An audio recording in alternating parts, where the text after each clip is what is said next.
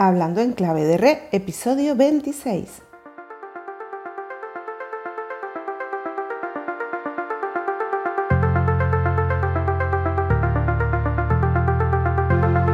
Bienvenidas al episodio 26 de Hablando en clave de re, un espacio propio nuestro, para ti, para nosotras, donde hablar de lo nuestro, lo que nos interesa, nuestra sexualidad, nuestros cuerpos y nuestra vida, hablar de lo que no nos contaron y mucho más. Hablando en clave de red hablar de reaprendernos, reconocernos, reconectarnos y respetarnos.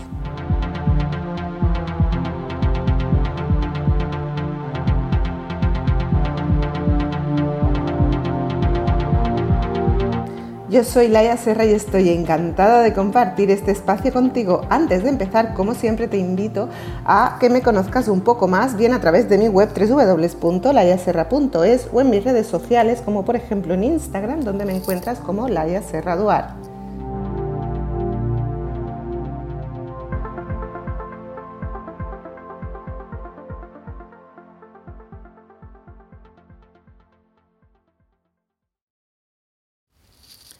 Empezamos con el episodio 26 y último episodio de esta segunda temporada del podcast Hablando en clave de re. Estoy muy muy contenta de haber compartido otra temporada, esta tanda de episodios en las que, bueno, pues hemos seguido comentando, reflexionando, que es al fin y al cabo lo que, lo que creo que más nos puede interesar, ir reflexionando sobre cosas en la vida, como te digo siempre, que no nos han contado, que no nos hemos parado a pensar lo suficiente en este automático que, llegamos, que llevamos ¿no? en el día a día y parar y reflexionar y desde esta parte crítica, ¿no? de decir, oye, esto es lo que me han enseñado y ¿qué hago? ¿Me lo quedo o no me lo quedo? Porque siempre está la opción de no me lo quedo. y esa, esa, en la mayoría de las cosas que hablamos aquí sobre nuestra sexualidad, lo que yo te cuento de reaprendernos, reconocernos, reconectarnos, la mayoría de las veces tenemos que desechar mucho y sé que no es un trabajo fácil.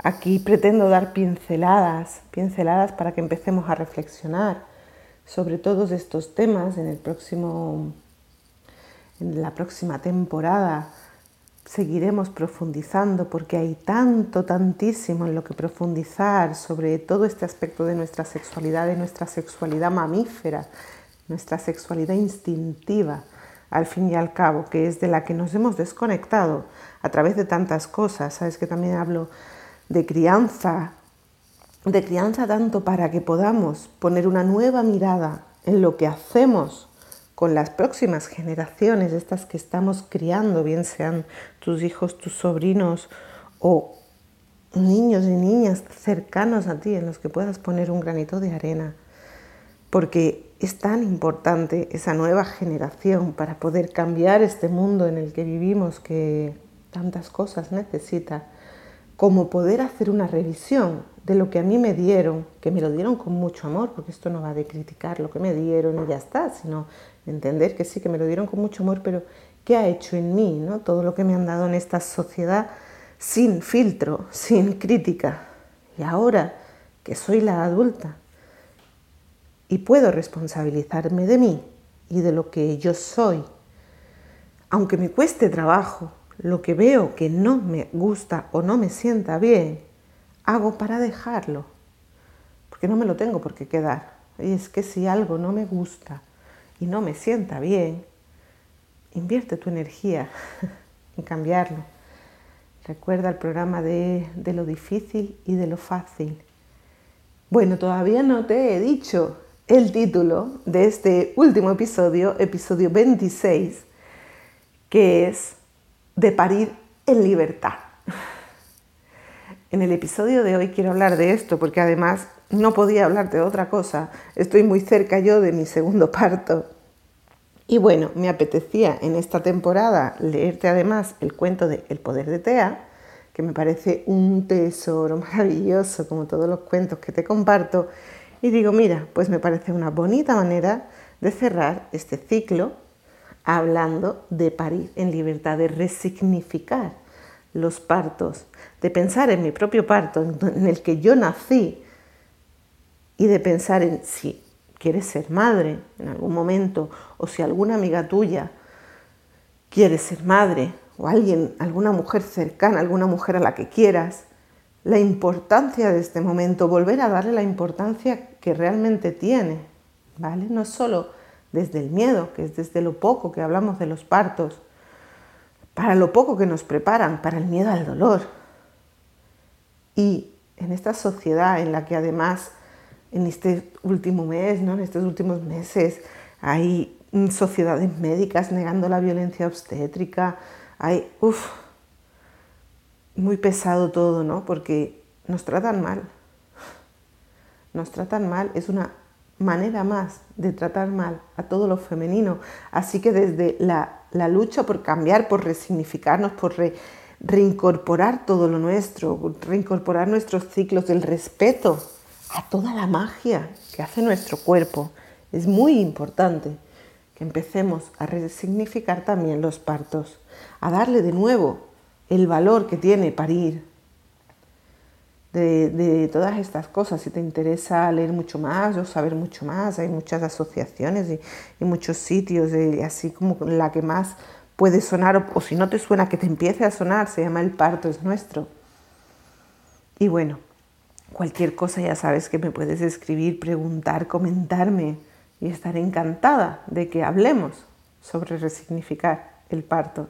¿Qué sería esto de resignificarlo? Convertirlo en algo positivo y deseable. Yo, desde siempre, y más desde que parí a mi primera hija, se lo digo a todas las mamás embarazadas que veo, parir es guay. sí, es una experiencia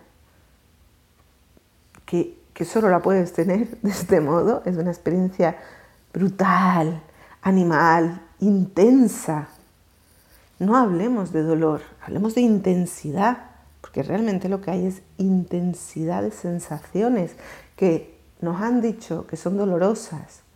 Y vamos con el miedo, con los úteros contraídos, como nos habla la magnífica Casilda Rodríguez, que, que, deberíamos hacerle un monumento a esta mujer por sus libros, que además encuentras en abierto en internet, una generosidad sin límites, la de Casilda, y, de verdad deberían ser de, lectura obligatoria. Estos libros en los que nos habla de, de cómo tenemos el útero contraído, los úteros espásticos, que los llama ella, los tenemos asustados porque nos pasamos la vida pensando que nuestros procesos son dolorosos, son patológicos, son malos. Menstruar, la menopausia y el parto. La lactancia, por supuesto, desdeñada como ya hemos hablado, ¿no? de eh, la leche materna no sirve para nada cuando es el sistema inmune de nuestros hijos, cuando es parte de la fundación del sistema emocional, del apego, y todo eso a la basura. Y así, así le va a esta sociedad. Por eso es tan importante que resignifiquemos todo esto, para que la sociedad entera cambie, ya no solo por ti y por mí, por las próximas generaciones, porque si cambiamos el nacimiento y la crianza, cambiará el mundo. Porque cuando empecemos a, a nacer en amor, ya no viviremos en miedo.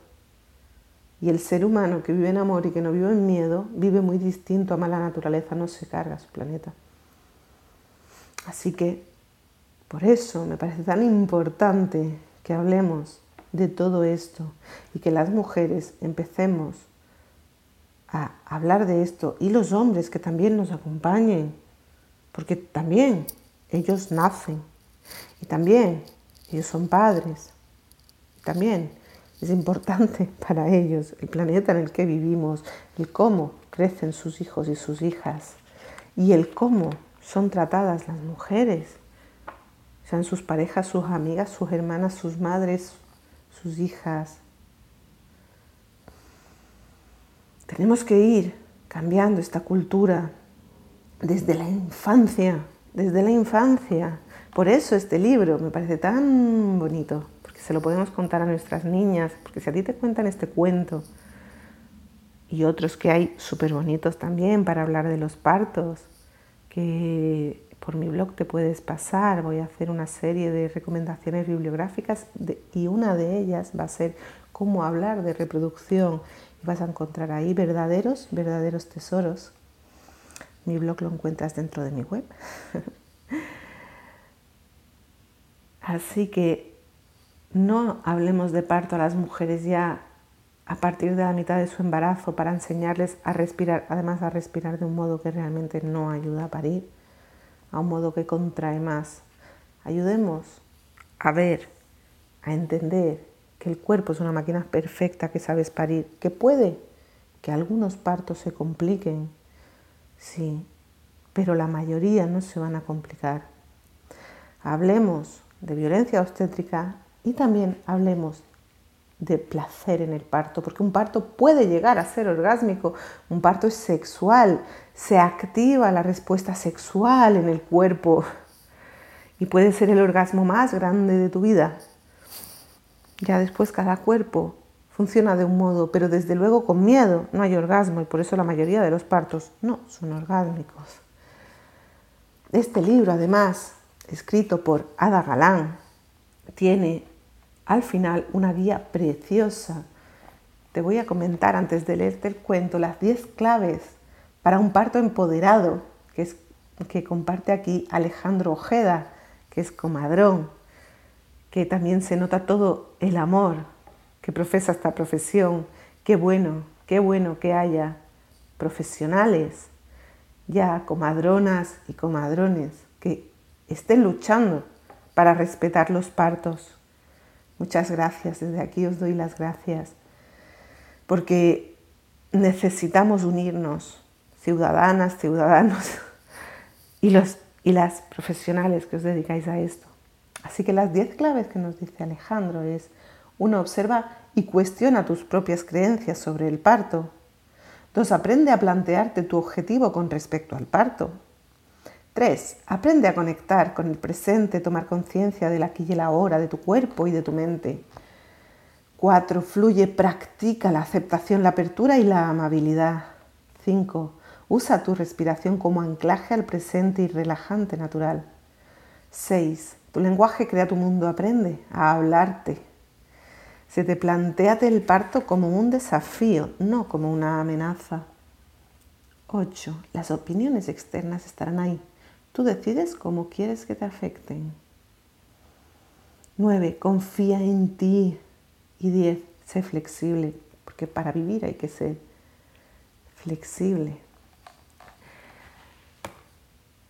Muy probablemente porque mi mamá me tuvo a mí en casa y aunque me ha contado, ¿no? Que bueno, que era joven, que tenía miedo, que tal, que cual, pero el saberme nacida en una casa a mí me ha dado siempre como una tranquilidad muy grande. Soy replantéate cómo naciste. Piensa qué historia te contaron, porque eso te ha afectado también. Porque lo que nos cuentan está dentro nuestra. Y, y aunque no nos demos cuenta, nos afecta. Así que revisa, revisa, revísate. Revisa tu historia. Y de ahí Desecha lo que no te sirve y reescribe, reescribe, reescribe para que podamos resignificar y disfrutar. Bueno, vamos a pasar a la lectura del cuento El poder de Tea de Ada Galán, un libro que, en el que se hizo un crowdfunding para poder publicarlo, en el que yo participé y de ahí lo conozco y estoy súper contenta de haber puesto mi granito de arena, chiquitito, porque desde luego el trabajazo que esto tiene es inmenso. Así que vamos allá.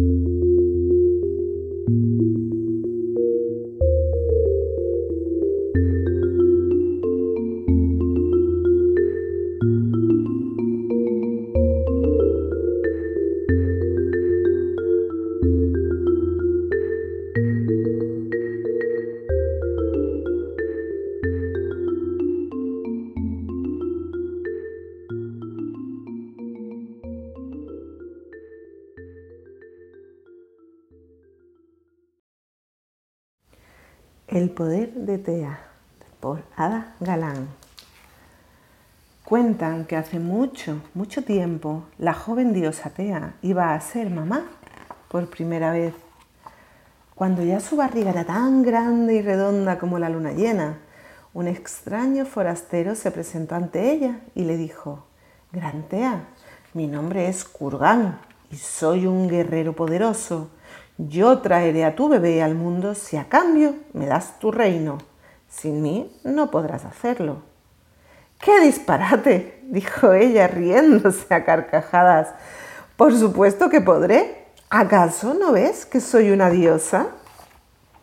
Muy enfadado por la risa de la diosa, Kurgan preparó una pócima desempoderadora. Entró en la cueva en la que ella dormía y con mucho sigilo la vertió en su oído izquierdo. Cuando se despertó, Tea no tenía la menor idea de cómo y por dónde saldría su bebé. Así que Tea empezó a caminar, preocupada y pesarosa, y entonces vio un nido, y dentro del nido había un huevo, y del huevo un pajarito salió, y entonces Tea dijo, a lo mejor yo también podría poner un huevo. Pero, ¿tú crees que Tea podía poner un huevo? Pues claro que no. Y cuando lo intentó, solo consiguió hacer una pedorreta que hizo reír al pájaro. Así que Tea siguió caminando preocupada y pesarosa. Y entonces llegó hasta la playa y allí vio una estrella de mar que se desprendió de uno de sus brazos y de él otra estrellita salió. Así que Tea dijo, hmm, a lo mejor mi bebé también podría salir de uno de mis pies. ¿Pero tú crees que el bebé de Tea podía salir de uno de sus pies? Pues claro que no. Y cuando lo intentó, solo consiguió dar un montón de patadas al aire que hicieron reír a las estrellas. Así que Tea siguió su camino preocupada y pesarosa, y entonces llegó al bosque y allí encontró un pino que lanzó una piña que soltó un piñón, y del piñón en la tierra un arbolito creció. Así que Tea dijo, a lo mejor yo también tengo piñones. Pero, ¿tú crees que Tea tenía piñones? Pues claro que no. Y cuando los buscó solo consiguió hacerse cosquillas en las orejas. Así que Tea siguió caminando preocupada y pesarosa. Y entonces se encontró con Kurgan, que la venía siguiendo desde el principio y que le dijo, Pobre Tea, ya te dijo que sin mí no podrías hacerlo. Pero no te preocupes, tengo unas tijeras mágicas y en un plis plas sacaré fuera a tu bebé. Tan solo te pido a cambio tu reino, pero que es tu reino al lado de tu hijo. Llena de miedo, esta vez Tea asintió.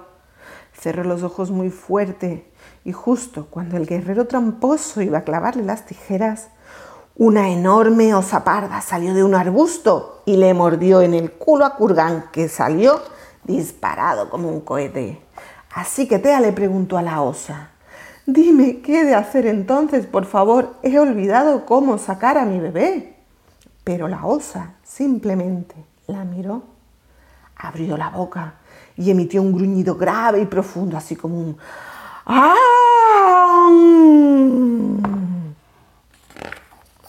En ese momento, Tea sintió un latido pero no de su corazón, sino de más abajo, de su útero, y ese latido se extendió como una ola por todo su cuerpo que empezó a abrirse como una flor, latido a latido, oleada a oleada, cada vez más y más fuerte. Sus caderas se ensancharon, su piel se cubrió de sudor, sus mejillas enrojecieron, sus ojos brillaron. Y entonces Tea recordó su poder yo sé parir, soy una diosa, yo sé parir, soy poderosa. Y emitió un sonido profundo y grave como la osa. Y su bebé salió suavemente entre sus piernas por su vulva y ella lo recogió y lo puso junto a su pecho. Y el día siguiente transcurrió tranquilo en el claro del bosque, donde Tea y su bebé siguieron abrazados por mucho tiempo. Y colorín colorado, este cuento se ha acabado.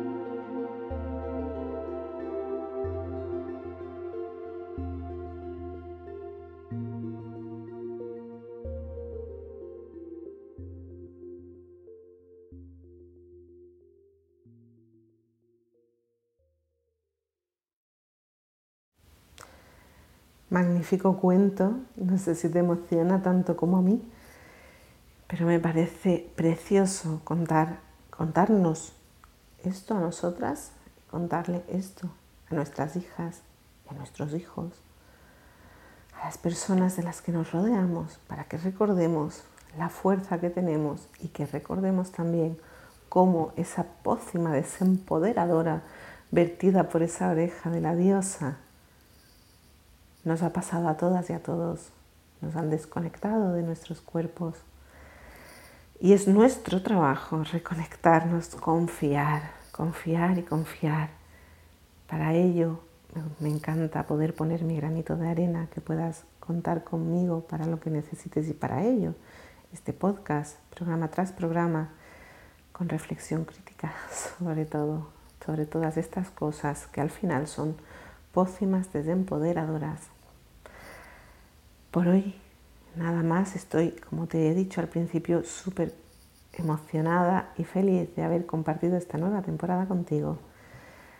Pronto empezaremos la tercera, no sé exactamente cuándo, porque voy a respetar mis necesidades cuando nazca mi bebé, las necesidades de mi familia y en cuanto esté hacia afuera de nuevo y esté preparada, seguiremos con todas estas reflexiones críticas en las que, como te digo, siempre estoy deseando escuchar, leer tus comentarios, todo lo que me quieras decir.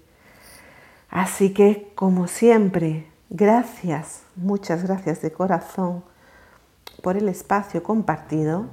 Te dejo los enlaces en las notas del programa. Recuerda que me encuentras en redes como Laia Serra Duar en Instagram y en mi web layaserra.es. Ya sabes, más oxitocina necesita el mundo